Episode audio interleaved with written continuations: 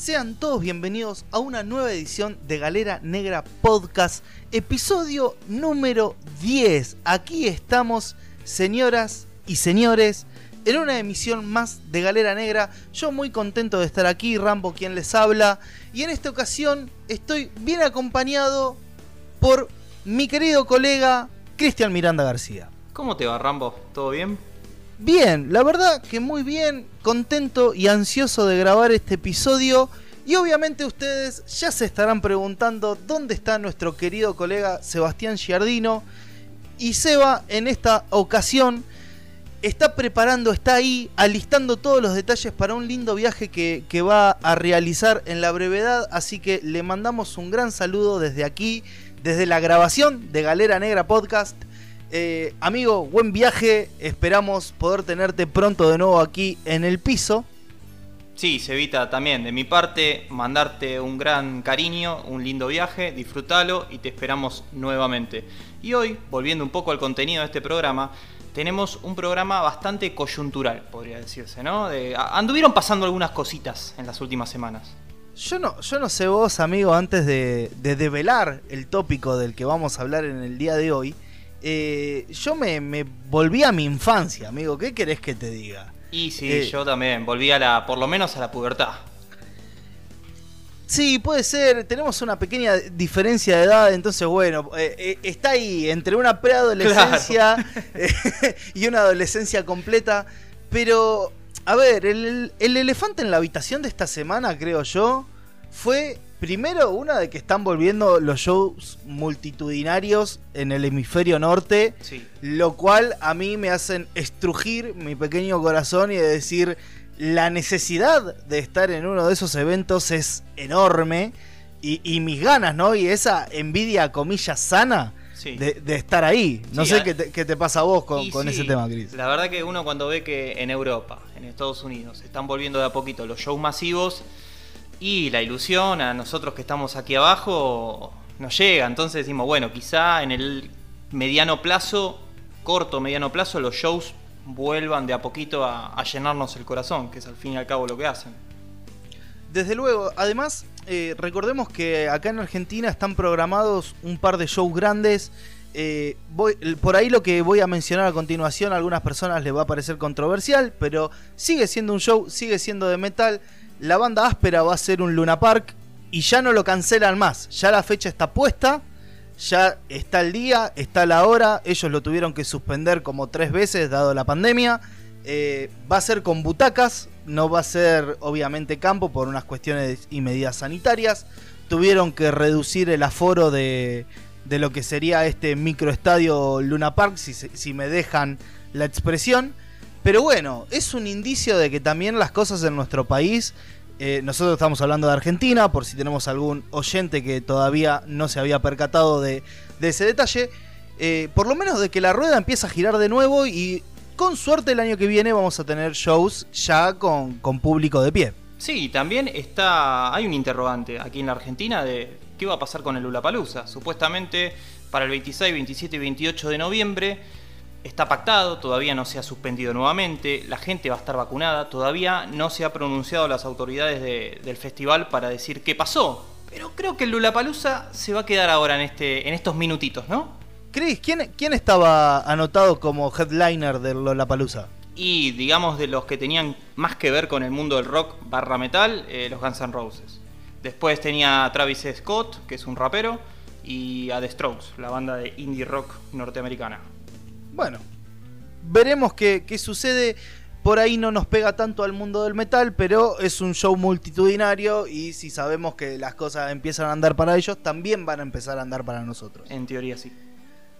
Pero que fue relevante también en Estados Unidos, más específicamente en la ciudad de Chicago, estos días, esta semana, esto es algo que tiene, ¿qué tendrá? ¿Ocho días de que sucedió?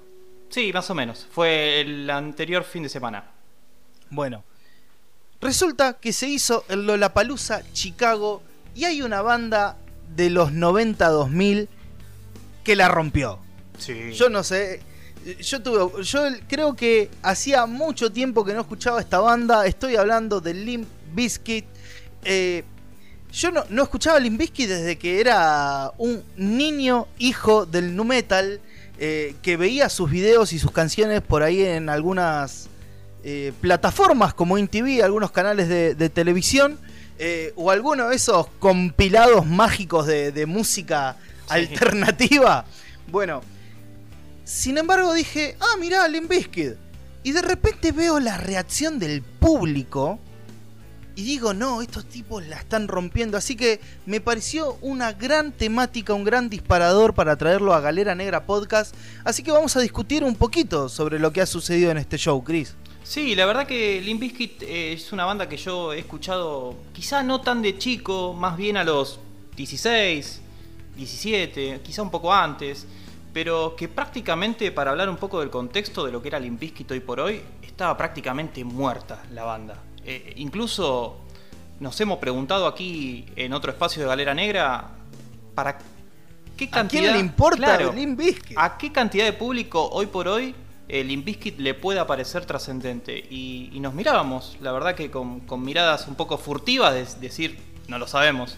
Pero la verdad que ver este, este show eh, y la reacción de la gente de una banda que prácticamente con su frontman Fred Durst se había convertido en un meme eh, me choqueó. la verdad que me hizo recapacitar bastante. Incluso recordemos de que fue un personaje que provocó el alejamiento de sus propios integrantes de banda. Eh, tanto Wes Borland como los demás integrantes dijeron, bueno, vamos a tomarnos un hiato, eh, vamos a separarnos de este señor para que no nos metan a todos en la misma bolsa.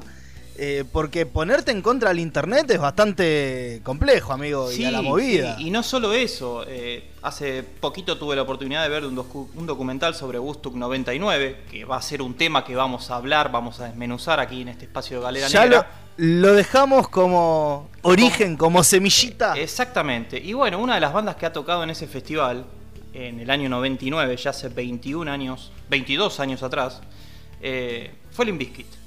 Cuestión es que Fred Durst fue uno de los apuntados por la prensa de promover todo el odio, toda la violencia que caracterizó a esos caracterizaron, mejor dicho, a esos tres días de festivales. Pero bueno, no nos queremos anticipar. Así todo, Fred Durst, eh, modelo 2021, y Limp Bizkit con Wes Borland, que, supo volver a la banda, eh, creo que esa imagen la han dejado atrás. Y, por la reacción del público, por lo que, por lo que pudieron dar en vivo en este show de, 2021, eh, creo que están muy bien, están muy aceitados y te diría que no escucho, no los escucho sonar así desde el 2000 más o menos. Hace 20 años que no escucho la banda así. Bueno, mirá, eh, primero quiero contextualizar a todos nuestros pod escucha. Eh, si no vieron el show, lo voy a recomendar. Voy a tratar de dejar un enlace aquí debajo. Recordemos que Lollapalooza es una empresa y que a veces los links se caen, pero también es una buena oportunidad para invitarlos a nuestro Discord, que nos pueden escribir por ahí si los enlaces se cayeron y vamos a tratar de resolverlos para que todos lo puedan ver. De todas maneras, hay una página llamada Limp Brasil que es la encargada oficial de recopilar todo el material en vivo de, de la banda y esos easter eggs. Así que vamos a tratar de dejar toda la información en la descripción de este mismo video. Para contextualizar a los podescucha, Fred Durst salió vestido cual padre de los 80. Sí. Unos lentes color entre turquesa y rojo, un carmesí, no sé, no soy experto en colores, pero viene por ese lado, un tono rojizo. Eh, el pelo prácticamente blanco. Sí, eh, tipo que si uno lo puede ver desprevenido parece un gato, el mal llamado gato o mal llamado peluquín, ¿viste? Pero tal cual. Eh, un bigote que termina a los costados de lo que sería la barba, o sea, como hizo Lemmy alguna vez en su época, pero sin ser rockero como Lemmy, ¿no? Sino más bien de club de jubilados. Totalmente. diría yo. Y la ropa, la vestimenta también. La vestimenta, eh, una camperita tipo rompeviento y abajo una chaqueta polo, una chomba, lo que diríamos chomba acá en Argentina. Con lo cual estábamos todos mirándolo, o por lo menos yo desde mi casa mirándolo y diciendo, ¿qué le pasa a este tipo? Sí, es más, los pantalones grises, esos pantalones sin onda, qué tipo de vestir. Y, y unas, lo que serían acá mal llamadas alpargatas, que no era una alpargata en sí, pero parecido sin cordones. Sí, es más parecido a una zapatilla tipo náutica, Náutica, también llama- náutica. llamada, que, que no tienen cordones. No somos diseñadores de ropa. Claramente. No, no somos gente de fashion, así que nos perdonarán nuestros podescuchas. mira, lo que yo creo de esto, de si me permitís dar una opinión al respecto del look de, de Darth, Por favor. es, bueno, me convirtieron en un meme hace 20 años que soy un meme. Bueno, ahora lo voy a hacer literal. Y creo que lo que pudo hacer de esta manera es como dar vuelta a la taba, ¿viste? Es como, me pasé tanto de rosca que ahora quedo eh, totalmente alineado a estos tiempos y no quedo ridículo. Mira, yo, yo creo que coincidiendo con lo que vos decís, pero además es una gran estrategia de marketing. Ni hablar. ¿Por qué? Porque todo el. O sea, pasó de, de que la gente hablara pestes de él, ahora a preguntarse qué carajo hizo eh, y por qué está vestido así o cuál es el propósito. Y además, yo lo yo estuve pensando mucho en esto. lo- el show este lo habré escuchado en esta semana. No quiero mentir, pero unas siete veces lo habré visto. Sí, sí. Eh, obviamente por ahí en algunas ocasiones lo escuchaba, otras veces lo escuchaba y lo veía. Pero en definitiva, eh, él se estaba presentando a un montón de gente que jamás había visto a Limp Bizkit Sí. en su vida. Sí, y es muy probable hablando, sí, que, que muchas personas que hayan estado en ese show no habían nacido cuando Limp Bizkit sonaba. Mira, yo me detuve a pensar en eso en un momento. Que dije, bueno, acá hay mucho pibe de 20 años, de 22 años que no vivió el Limp Bizkit de los 90, No. 2000. Y vi mucha gente también de 45 años más o menos que dije, bueno, esta gente quizá vivió el Woodstock 99 y vivió esos momentos de Limp Bizkit. Y quizá es hasta la misma gente que ridiculizó a la banda, que ahora está pudiendo disfrutar del show. No solo eso, sino el hecho de decir, en algún lado de Estados Unidos todavía quedaban o, o quedan estos fans del nu metal que dicen, y yo no sé si voy a tener otra oportunidad de ver a Limp Bizkit más adelante. Entonces aprovecharon y fueron y la y yo creo que el outfit de Fred fue realmente eh, acertado porque si él se hubiese vestido como se vestían los pibes de 20 años en el 2000, en el 90, hubiese quedado en ridículo, ¿me entendés? Sí, sí, Porque sí. hoy en día la- es- las nuevas generaciones con las cuestiones de moda son un poco bastante más, eh, si me permiten la expresión, guachos o hijos de P, eh, que, que no te perdonan, ¿entendés? No, no. O sea, te van a tratar de ri- ridiculizar porque, bueno, no estás a la moda o mirá cómo se viste este, qué viejo que es. Sí, además, eh, mucha gente que quizá lo ve salir así y el tipo empieza a rapear y decís, ¿What the fuck? O sea, no hay Es manera de que no sorprenda. Es que justamente yo, eh, terminando el elipse que, que- que estaba diciendo, es decir, si se hubiese vestido como en los 2000, le hubiesen dicho, ay, mirá qué viejo que es este. Sí, se no quedó, acepta el paso del tiempo. Se quedó en esa, en esa etapa y en cambio se vistió como un viejo como asumiendo, sí, loco, tenemos como más, más de 20 años de banda, ya estamos viejos, sabemos que lo que hacemos es de hace 20 años, pero con eso se logró comprar al público, o sea, asumiendo lo que podría ser algo para señalar con el dedo el chabón, lo internalizó y lo usó a su favor. Sí, sí. de sí. hecho, constantemente le estaba hablando al público que jamás había visto a Limp Bizkit en vivo. De hecho, fue lo primero que dijo, quiénes son los que están viendo a Limp Bizkit eh, por primera vez. Exacto. La mayoría de las manos estaban arriba. Sí, sí. Intentó, Eh, intentó ganarse al público más joven con, con ciertos mecanismos, como también nombrar a- al, A Post al trapero Post Malone. Dijo, bueno, él, él la roquea o algo así.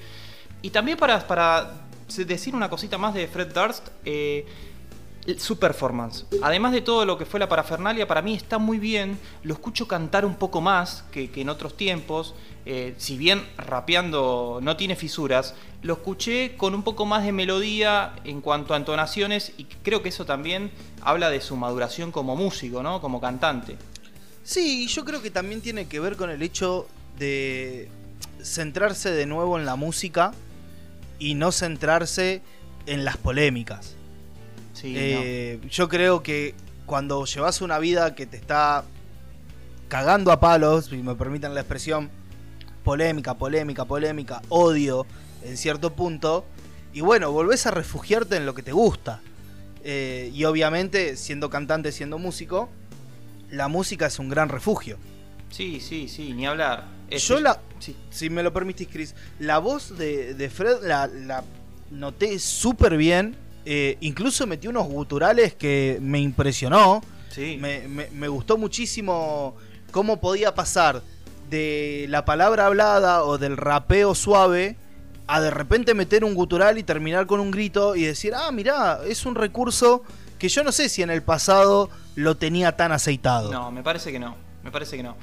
Eh, si me permitís también quisiera pasar a otro señor que fue un gran baluarte de esta vuelta. Por favor. Y es nada menos, nada más y nada menos que el señor Wes Borland, ¿no? Creo que es un gran, una gran insignia de este Limp Bizkit 2021 que ha sabido volver a la banda, ¿no? Después de, un tiempo alejado. Sí, recordemos que en episodios anteriores Seba nos comentaba sobre que Wes había estado charlando en el podcast de un integrante de Avenged Sevenfold y estuvo hablando bastante sobre la actualidad de Limp Bizkit. Eh, y obviamente ya sabemos que él volvió a la banda por todos estos problemas que habían tenido con Fred Durst. Eh, yo lo noté muy, pero muy bien al señor Wes Borland. Eh, de hecho, también hablando de Outfit, estrenó Outfit nuevo. Recordemos que él siempre tuvo esta particularidad de, disfrazarse, se podría llegar a decir. Sí, es lo que a veces a mí en el pasado me, hacía ruido, porque digo, este tipo es muy disruptivo en esta banda, como que lo veía siempre alejado de, la línea que bajaba el resto de la banda. Siempre me pareció muy talentoso, de hecho es mi Limp favorito, me parece un guitarrista en lo suyo impecable y, sí, el outfit que metió con un pantaloncito muy ajustado, cortito, pelo muy largo. corto. Pelo largo, máscara, pintado abajo. La verdad que impecable también. Mucha intriga. De hecho, de hecho también con un collar tipo de huesos, puede ser. Sí, sí, como, como pequeños huesitos. A mí, en lo particular, es como una versión atepetizada, o sea, apto para todo público, de lo que podría ser un outfit de Nergal de Behemoth. Tranquilamente, tranquilamente. Por ahí, por ahí me estoy yendo muy arriba con esto. No, pero, creo que la comparación puede llegar a ser adecuada.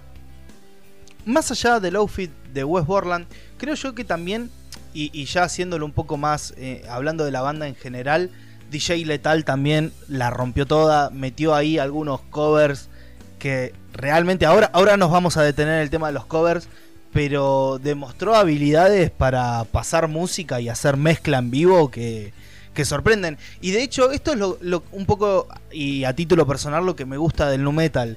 Eh, cómo un DJ te puede levantar el nivel de una banda haciendo mezclas en vivo eh, y haciendo arreglos, ¿no? Haciendo arreglos musicales. Que bueno, obviamente te tiene que gustar un poco la, combinación, es, es entendible. En lo personal me gusta mucho. Sí, sí, porque además eh, es lo que siempre ha intentado trazar el new metal, ¿no? De, acercar un poco a las tribus, de acercar un poco a lo que era la cultura del hip hop con la cultura de, la música pesada. Y creo que, está hecho de gran manera. Además, el Lulapalooza siempre es un festival que trata de, tener esas mixturas, ¿no? De un sonido quizá un poco más pesado y mucha música electrónica, mucho DJ. Creo que, que lo supieron amalgamar muy bien y, acaudalar un buen un buen número de personas, ¿no? De, gente que estuvo ahí. Sí, desde luego. Después tenemos a Sam Rivers en bajo. Eh, muy, muy fino eh, su participación. Eh, con esto me, refiero de que tocó lo que tenía que tocar. Mm, si bien no hizo magia, es una, un gran apoyo para que se luzca, por ejemplo, Wes Borland. de hecho, mete arreglos melódicos en bajo, lo cual también es un montón. Eh, y acá es la gran incógnita y por ahí la tarea que les quiero dejar a todos nuestros podescucha. Nos hemos dado cuenta de que el baterista que acompañó a esta presentación de Limp Bizkit no es su baterista de toda la vida. Sin embargo, he hecho una búsqueda lo mejor posible en internet y no he conseguido el nombre de este muchacho que la rompió. Que, la rompió y además es un pibe chico, es, jovencito. Un, pibe de veintipico, eh, menos de 30 años seguro. Que, estuvo muy a la altura de circunstancias para tocar con una persona como Wes Borland. Sí, sí, sí, sí. Sí, sí, de, todos los, los Limp en general, que, que es una banda que pesa. no es subirse ahí y tocar. Y bueno, creo que lo hizo de una manera como si, si hiciera 15 o 20 años que toca con ellos. Desde luego, otro, otro detalle que me gusta mucho, eh, antes de pasar un poco a lo que es la lista de canciones y covers, quiero decir, eh, me gustaría hablar sobre un momento particular de West Borland, o mejor dicho, dos momentos, con referencia a sus instrumentos. Sí. El primero y el más evidente es que en, creo que la anteúltima canción, el muy demente se acercó al público y revolvió una guitarra eh, se, desconectó el inalámbrico, se sacó la correa y literalmente la, habrá lanzado unos 5 metros hacia el público. Fácil, sí, sí. 5 metros como poco, porque las vallas suelen estar lejos. Entre 5 y 10 metros, seguro. Eh, con lo cual lo logró, porque la guitarra llegó al público, lo cual es un montón. Yo pensé que podía llegar a caer en el medio.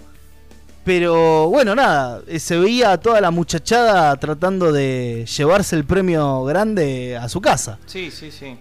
Controversial es poco porque, por ejemplo, eso acá no lo podés hacer porque eh, estaríamos anunciando fatalidades eh, al día siguiente. Yo diría que sí. Este, además de bueno, de, la guitarra, también bueno, después han tirado remeras al final del show, pero bueno, quería volver un poco a, Borland de lo que querías mencionar. Sí, eh, por último, con, Borland, hay un instrumento que tiene, que tiene cuatro cuerdas que lo mostró y hizo un par de, canciones. Creo que Nuki, la, canción Nuki fue que, que, interpretó con, este instrumento, que no es una guitarra, no es un bajo. No. Y yo hoy a la mañana estuve como loco buscando información sobre este instrumento. Acá me voy a permitir ponerme un poco nerd. Eh, a mí todo lo que son instrumentos, eh, pedales de efecto, sonido, eh, CDs, todo, todo, ese mundo del audio me encanta, entonces dije, no puede ser que no sepa ni entienda qué es. ¿Es un bajo con cuerdas de guitarra? ¿Es una guitarra con cuerdas intermedias? Bueno, no, la respuesta es ninguna de las anteriores. Resulta ser que Wes Borland había estado experimentando con bajos de escala corta poniéndoles encordados gruesos de guitarra para transformar y hacer lo que sería una guitarra de cuatro cuerdas en barítono. Eh, pero resulta ser que la marca PRS de instrumentos musicales, de bajos y de guitarras le dijeron, bueno, che, pero decinos si te armamos el instrumento que necesitas. A medida. A medida. Y él agarró y dijo, yo quiero un instrumento del tamaño de una guitarra que sea inspirado en el bajo de Lace Claypool y que además tenga una cuerda gruesa de bajo y tres de guitarra. Sí, una demencia. Lo cual, eh, solo una persona como Wes Borland, eh, con esa imaginación para el outfit y para los instrumentos, puede tener. Y además hacerlo sonar de puta madre. Sí, sí, además también habla un poco de, la admiración que tiene por Les Claypool, ¿no? la gran mente detrás de Primus, aquella banda que es muy difícil de catalogar. Este, y también habla de. Funk metal. Yo los catalogo como funk metal. Sí, sí, podría. Ponele. Lisa y llanamente podría ser funk metal, pero es mucho más que eso. De todas formas, también habla de la inventiva que tiene para, para seguir creando instrumentos y agregar mixturas a las canciones. Además de la pedalera enorme que tiene. Terrible, terrible, terrible. Eh, la cantidad de cochecitos que tiene ahí estacionados en esa pedalera es impresionante. Para los que son tan fanáticos como yo de estos pequeños detalles así, muy técnicos, es un instrumento que se afina la, la, re, sol.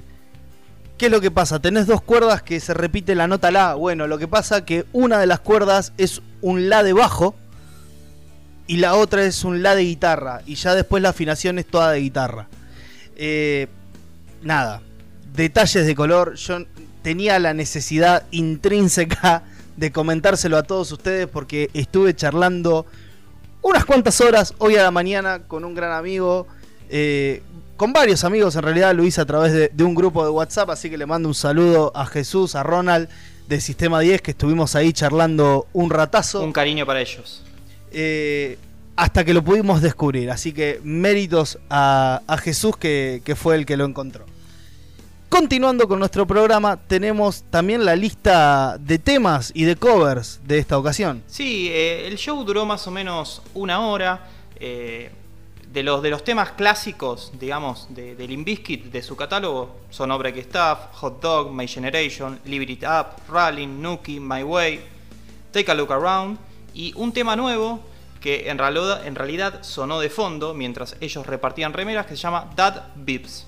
Eh, que la verdad que... Ahí yo voy a poner un pequeño chinche con un papelito en la pared para retomar más adelante. Sí, y, te quería mencionar un poco los covers que hubo.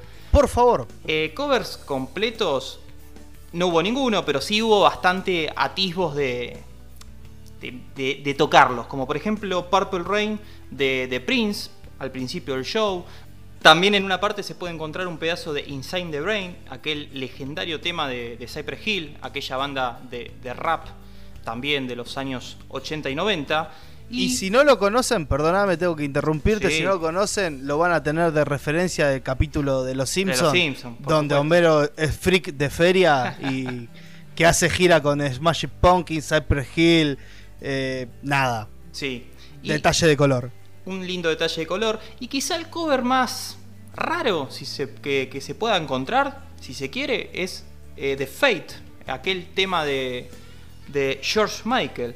Así que un pedazo de ese tema también sonó con la impronta de Limp y la verdad que eh, adornaron un poco todo, todo el contexto de, su catálogo. Así que vayan a escuchar el show, que, lo vamos a dejar en la descripción, como dijo Rambo, vale la pena. De hecho, eh, esos, esos detalles de color, los covers, fueron en parte lo que hicieron que el público se mantenga enganchados con todo el show. Sí. ¿Por qué? Y porque por ahí a los pibes que tenían, no sé, 18 años en ese show, no se conocen todos los temas de Limp Bizkit. Y el show se les puede hacer largo. Y si se les hace largo y se aburren, van a dejar de prestar atención. Entonces, estos, estos pequeños fragmentos de cover venían muy bien para volver a levantar la vara y, hacer más efusivo al público. Sí, sí, totalmente. Este, y creo que se ensamblaron muy bien eh, con lo que el show pedía, porque por ejemplo, la apuesta de meter un tema de George Michael es bastante jugada, porque ¿cuánta gente de ahí puede ser fanática de George Michael? En, rango etario, no demasiados, pero creo que con la impronta que le dieron, este, quedó muy muy bien. Para concluir, quiero retomar el chinche con papelito que había dejado unos minutos más atrás y hablar de That Vibes que es la nueva canción que presentó Limp Bizkit. Y para ello tenemos en satélite a nuestro querido Sebastián Giardino, que nos dejó grabado un poquito de lo que le pareció este show de Limp Bizkit, además de algunas noticias sobre las cuestiones de sellos y lo que podría ser el próximo disco de esta banda. Así que los dejamos con Seba Giardino. ¿Qué tal gente? ¿Cómo les va? En esta ocasión Sebastián Giardino los saluda en modo satélite. No quería dejar de pasar la oportunidad de comentar mi opinión respecto al enorme retorno de Limbiskid al show fenomenal que dieron en el Lollapalooza. A quien no le tiene aprecio a Limbiskid o nunca los pudo ver en vivo, denle una oportunidad al show de Lollapalooza, estuvo fantástico. Creo que mostraron de que Fred Durst en el escenario sigue siendo un frontman que siempre está tranquilo, se siente en su casa, siente que está dando una fiesta, sabe que es el alma de la fiesta, y se lo vio tan relajado con tanta energía a él y a toda la banda, me sorprendió un montón de que no estaba John Noto en la batería, no sé qué fue lo que pasó, pero quería hacer un breve repaso. Todo esto que está pasando de que de golpe West Borland habla en la radio y da muchas explicaciones sobre qué fue lo que pasó con Limbiskid en el último tiempo, sin dar muchos detalles de los supuestos problemas que estaba viendo con Limp Bizkit con el sello Cash Money Records, que después voy a indagar un poquito en eso. Sino que de golpe Fred Durst borra todas sus fotos de Instagram y sube dos fotos con un cambio de look totalmente radical, donde parece casi una parodia de sí mismo, parece un disfraz de Halloween, pero no, hizo un cambio de look muy radical, se lo ve muy gracioso incluso, pero muy canchero a la vez, es bastante raro, es llamativo, y salen a dar un show en el Lollapalooza como si fueran los dueños de la puta casa. Recordemos que era un show secundario. Limp Bizkit ya no está en la cresta de la ola. Esa noche había shows enormes que mueven mucho más gente, como pueden ser Miley Cyrus o Post Malone. Y todo esto para mí está dando indicios de que pronto vamos a tener novedades sobre el nuevo álbum de Limp Bizkit por fin. Recordemos que lo vienen prometiendo desde el año 2012 cuando empezaron a estrenar algunos singles sueltos que decían estos singles son adelantos del nuevo disco que incluso le habían dado un nombre, bla bla bla. Pero a la vez en algunas entrevistas decían y son singles sueltos, por ahora vamos a ver qué ocurre, estamos experimentando. Pero estaban tirando singles de a cuenta gota, hasta que en un momento no sacaron más. Y van muchos años de que no publican música. Sí que la relación entre Limp Bizkit y Cash Money empezó de forma fantástica. En el año 2012 fue noticia mundial de que Cash Money Record había fichado a Limp Bizkit. Eh, se sabe que el mismo Fred Durst fue eh, el que llamó al dueño de Cash Money Record y le dijo tengo un trato para hacer con su sello. El tipo quería entrar a Cash Money Record. Pero ¿por qué? Cash Money Record es el sello que tiene a grandes artistas del mundo del rap, como pueden ser Lil Wayne, Drake, eh, Minaj, todas esas estrellas de, la música del rap más comercial pertenecen a este sello, son los que más quita mueven dentro de la industria de la música. Entonces, ¿qué pasó? Limp Bizkit estoy seguro de que querían ir a donde había plata y como ellos son de la escena alternativa, al fin y al cabo hay rap en sus canciones, etc. Pero Limp Bizkit es como la propuesta alternativa dentro del sello y creo que fue una gran jugada de parte de Fred Durst ir a donde sabía de que había plata. Pero a lo largo de los años se supo muy a cuenta gota lo que estaba pasando, de que había problemas con el sello, que había internas en la banda. Recordemos que DJ Little se fue, después volvió. Lo de siempre, mucho drama en el mundo del Limbiskit y tengo la esperanza para cerrar de que tal vez el próximo álbum de Limbiskit que tanto tiempo les está llevando, estoy seguro de dos cosas de que va a ser un buen producto, no va a ser la nueva obra maestra del metal, y a la vez creo que de que está llegando en verdad muy tarde. Sin embargo, algo de que me sorprende de esta banda es el público tan fiel que tienen. En el año 2013 tuve la oportunidad de ver a Limbiskid en el estadio cubierto de Malvinas Argentinas, un día 14 de octubre. Dieron un show fantástico, demoledor, y me sorprendió la cantidad de gente que seguían llevando a pesar de haber pasado un poco de moda, pero bueno, tampoco era tan tarde, era 2013. Y lamentablemente en el 2016 eh, me perdí el show que dieron en el estadio Luna Park y tengo entendido de que también fue hiper concurrido. Vi algunos videos en YouTube, la rompieron, dicen que estuvo incluso mejor que en el 2013. Entonces siento que es una banda de que nunca perdió la energía en vivo, nunca perdió a su público y sin embargo nunca le dan material nuevo a la gente. A pesar de eso, de esa carencia que tienen con su público de darle música nueva, el público de Limp Bizkit es muy fiel a la banda. Así que creo que el disco nuevo espero de que salga pronto, de que a lo sumo sea en el 2022.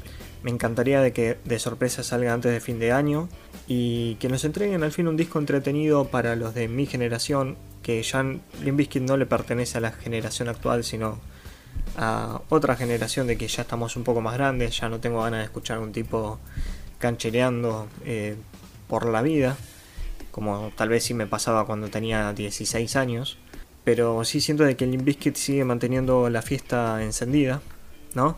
Lo demostró en el Lola Palusa, me hizo pasar un momento hermoso viendo una transmisión en vivo. También fue clave volver a ver gente en el público. No veo la hora de estar en uno de esos recitales rodeado de gente tomándome una birra y disfrutando de buen metal. Y nada más que agregar, gente. Esperemos que el nuevo disco de Limp salga pronto.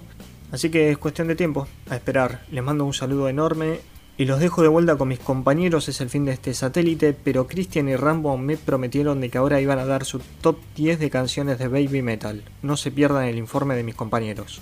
Muchísimas gracias Seba por ese espectacular satélite con tu informe sobre Limp Bizkit y lamento decepcionarte, amigo, no vamos a dar nuestro top de canciones de baby metal, pero sí te puedo adelantar la noticia de que se dio a conocer en esta semana de la separación de baby metal, lo cual me da paso a nuestra siguiente sección de Galera Negra Podcast, Así que si les parece, vamos a hablar de las cosas que estuvieron sucediendo esta semana, que tengo entendido que ha sido una semana bastante tranquila. Sí, la verdad que esta semana estuvo bastante tranquila. Este, hubo un par de sorpresitas que, que, bueno, las trajimos acá al podcast porque no las quería dejar pasar. Como por ejemplo, una nueva canción de Guns N' Roses. No estaba en los planes de nadie. No, no, yo creo que no. Es la formación clásica de Guns N' Roses. Mirá, ni ese dato tengo. Mirá, no es la formación clásica clásica, pero cuenta con. A ver, la, la, la, pregunta es: ¿lo tiene Axel Rose y lo tiene Slash? Lo tiene Slash y lo tiene Duff McKagan. Así que gran parte de la, de la formación clásica está en este tema que se llama Absurd, de absurdo. Y, y, es un tema que tengo que decir que la verdad que no me ha gustado ni un poco. Este, creo que a la comunidad también le ha parecido bastante extraño porque he visto bastantes memes al respecto sobre esta nueva canción.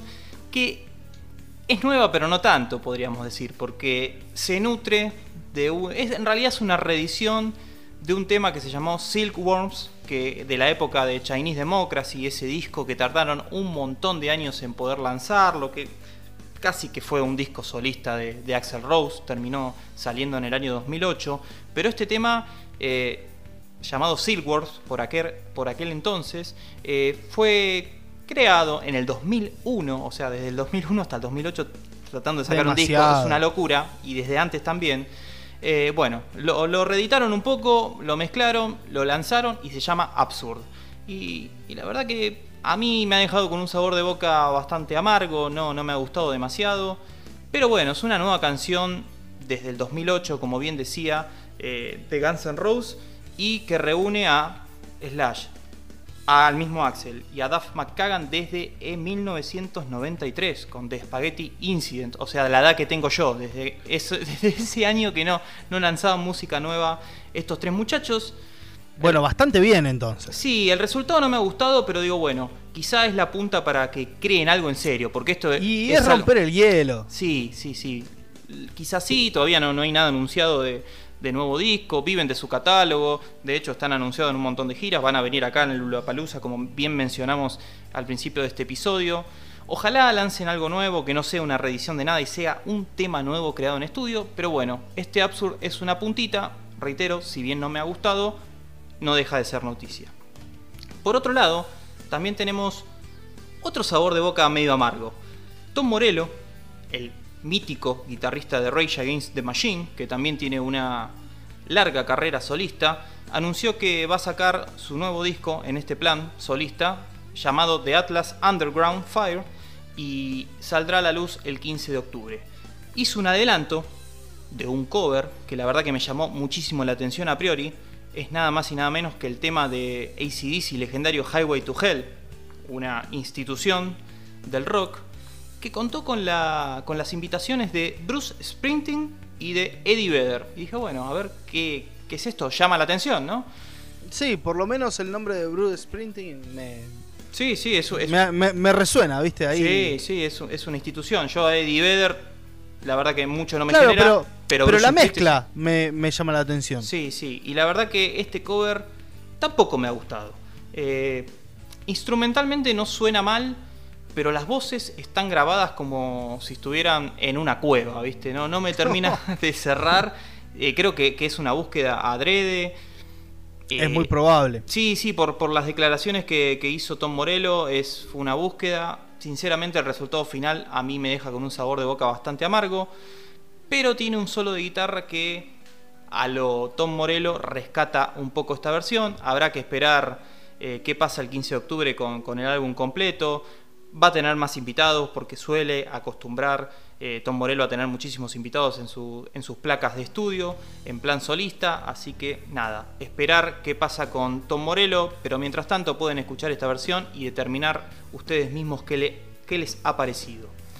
También, por otro lado, tenemos una unión, que es la legendaria banda Soulfly, ya, ya legendaria, bien podría ser, de Max Cavalera, aquel mítico creador entre otros, de, de, la banda brasileña Sepultura, que ha anunciado que Dino Casares, el guitarrista de Fear Factory, un guitarrista que es un maestro de los riffs, te puede gustar o no, pero la verdad que el tipo tiene una versatilidad para, para hacer riff muy grande.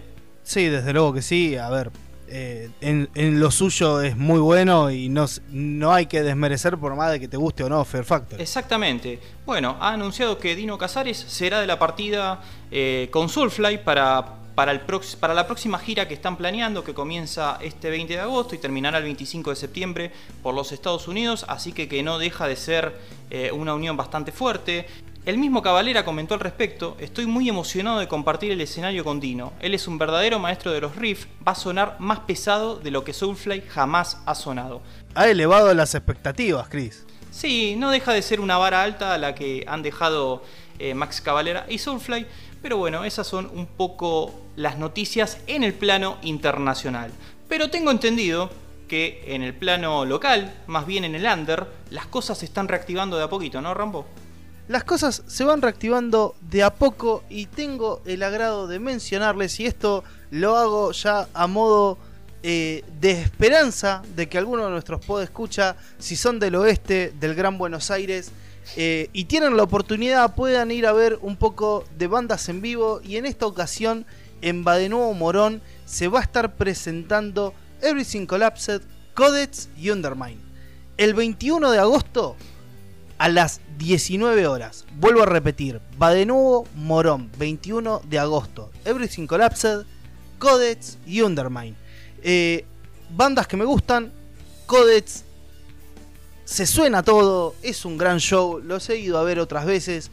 Es la primera vez que voy a ver a Everything Collapsed y Undermine. Yo voy a estar por ahí, así que no sé si algún escucha también es otro eh, easter egg o, o tiene ganas de charlar un rato conmigo por ahí en persona. Así que bueno, ahí está la información. Pueden hablar con Everything Collapsed eh, para sacar su entrada. Apúrense si están indecisos o por si no sabían de esta fecha y quieren averiguar, quieren escuchar las bandas, háganlo. Eh, es una oportunidad un poco para distendernos eh, de esta cuarentena media eterna que se ha hecho con el tema de los recitales. Así que ahí está la info, lo vamos a, vamos a dejar el enlace a las redes de Everything Collapsed para que puedan sacar su entrada si es que gustan. Perfecto. Y bueno, un poco para ir dándole un poquito de cierre a este episodio, digamos, un poco anormal de Galera Po- Podcast sin uno de nuestros baluartes, tenemos una sección que la verdad que la disfruto mucho porque me deja tarea, me deja cositas para hacer. Una Rambo recomendación Made in Argentina. ¿De qué se trata? Sí, señor. La verdad, a mí me gusta siempre traer bandas por ahí extremadamente heavy, pesadas. Eh, soy muy amigo de, de la música extrema, pero siempre después eh, me pongo a reflexionar y digo, bueno, pero escuchame una cosa, Rambeu, así hablándome en tercera persona. Sí. Lo extremo no lo es todo, hay un montón de otros matices que están buenísimos y hay un montón de otros géneros que también están buenos. Y además, eh, las últimas recomendaciones que di fueron todas de bandas de afuera. Así que me dije a mí mismo, Rambeu, ¿por qué no traer una banda que se suena todo de nuestras tierras? Y en el día de hoy voy a estar hablando de Pitwalk, una banda de group metal nacida en Venado Tuerto que hoy en día se encuentran eh, distribuidos por Capital Federal, tengo entendido sus integrantes. Eh, realmente Pitwalk es una banda que yo conocí de casualidad cuando fui a ver la presentación del segundo disco de Nave Astra a San Miguel. eh, se presentó esta banda Pitwalk que a mí me llamó muchísimo la atención porque por, varios detalles. Está bien que esta era una formación por ahí que ahora quedó un poco antigua. Eh, no me recuerdo bien el año, pero seguramente fue 2016. Es muy probable que haya sido 2016.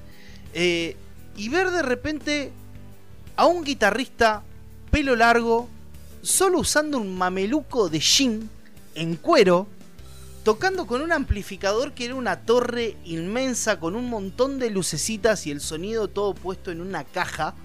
Eh, realmente me impresionó por ahí en ese momento, no le di demasiada bola porque yo estaba esperando la presentación de la, de la otra banda. Sin embargo, había estado muy bien, eh, me gustó y tuve ese primer contacto que fue como, bueno, estos tipos son Pitwalk, los conozco. eh, y hasta ahí nomás, digamos. Tiempo después, la creación de, de, Nameless Magazine también ayudó muchísimo con esto. Empiezo a salir mucho más a lo que es el under nacional. Y me los vuelvo a encontrar en otra fecha. Creo que tocaban con Mato Grosso en Badenuevo Morón. Y recuerdo que éramos re poquitas personas para, para ver a Pitwalk y a, a Mato Grosso.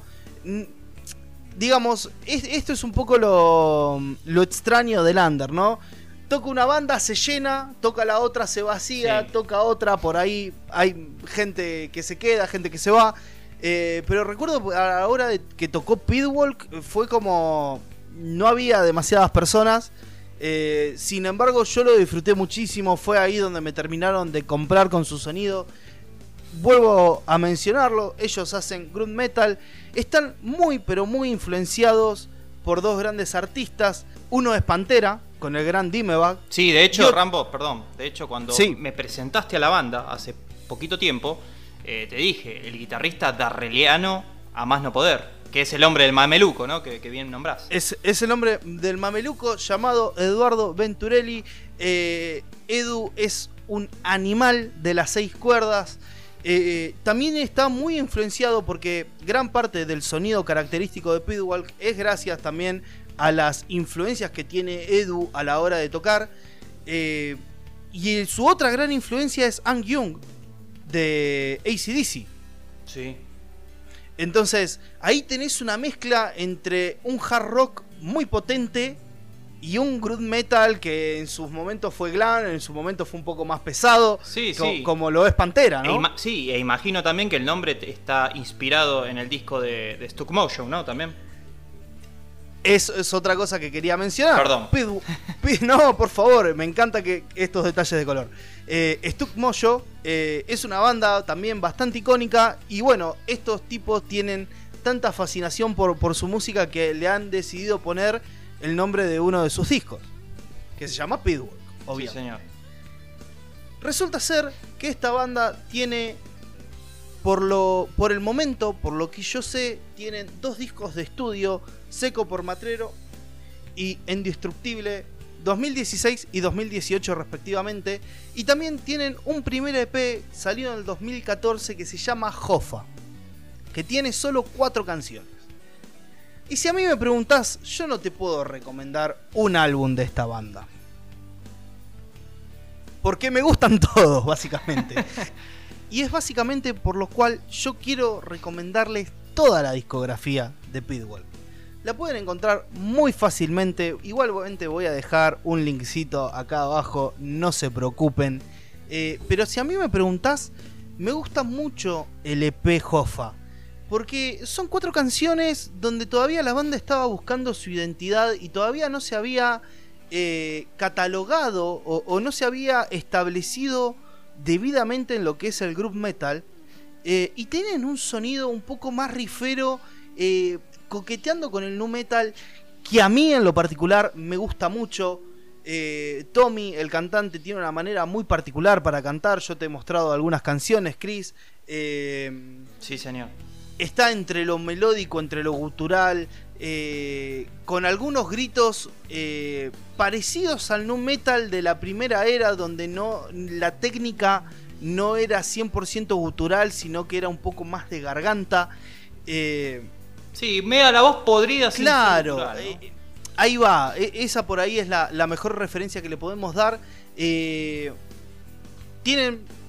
mira, te voy a recomendar un tema de Jofa y te voy a recomendar un título de Seco por Matrero que es eh, el tema de Jofa es Flores Muertas sin Paz. Ese creo que es el mejor tema de, de ese pequeño EP.